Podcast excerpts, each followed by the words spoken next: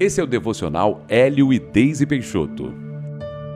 A palavra de Deus para você hoje é: posicionamento de fé ou de derrota? Em 1 Samuel, capítulo 1, versículo 18 ao 20, lemos: Assim, a mulher se foi seu caminho e comeu, e o seu semblante já não era triste. Levantaram-se de madrugada e adoraram perante o Senhor, e voltaram e chegaram à sua casa, a Ramá Eucana coabitou com Ana, sua mulher, e lembrando-se dela, o Senhor, ela concebeu e, passado o devido tempo, teve um filho, a que chamou de Samuel, pois dizia: Do Senhor o pedi. O capítulo de 1 Samuel conta a história de Ana, esposa de Eucana. Ana vivia triste há vários anos porque não conseguia engravidar. Seu marido, Eucana, tinha uma outra esposa chamada Penina, que já tinha filhos. Por causa disso, Penina provocava Ana frequentemente, achando-se superior a ela por ter dado herdeiros ao seu marido, enquanto Ana não.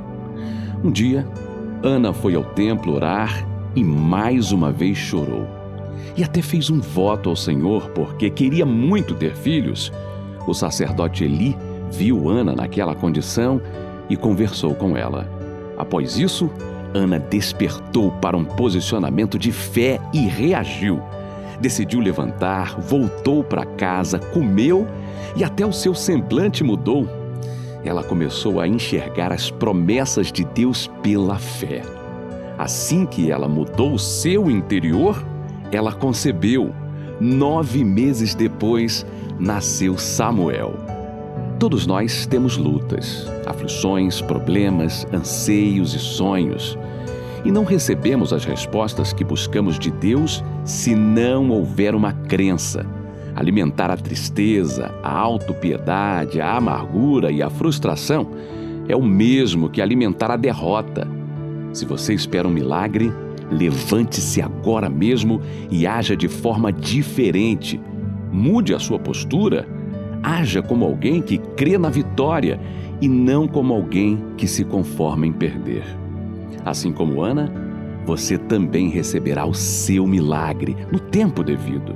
Se decidir crer até o final no Deus poderoso a quem você serve, só depende de você. Ore comigo. Senhor, eu tenho tudo o que preciso para receber o meu milagre. Eu tenho a Ti. Eu tenho a tua palavra. Eu decido agora mesmo sair de uma postura triste e desanimada.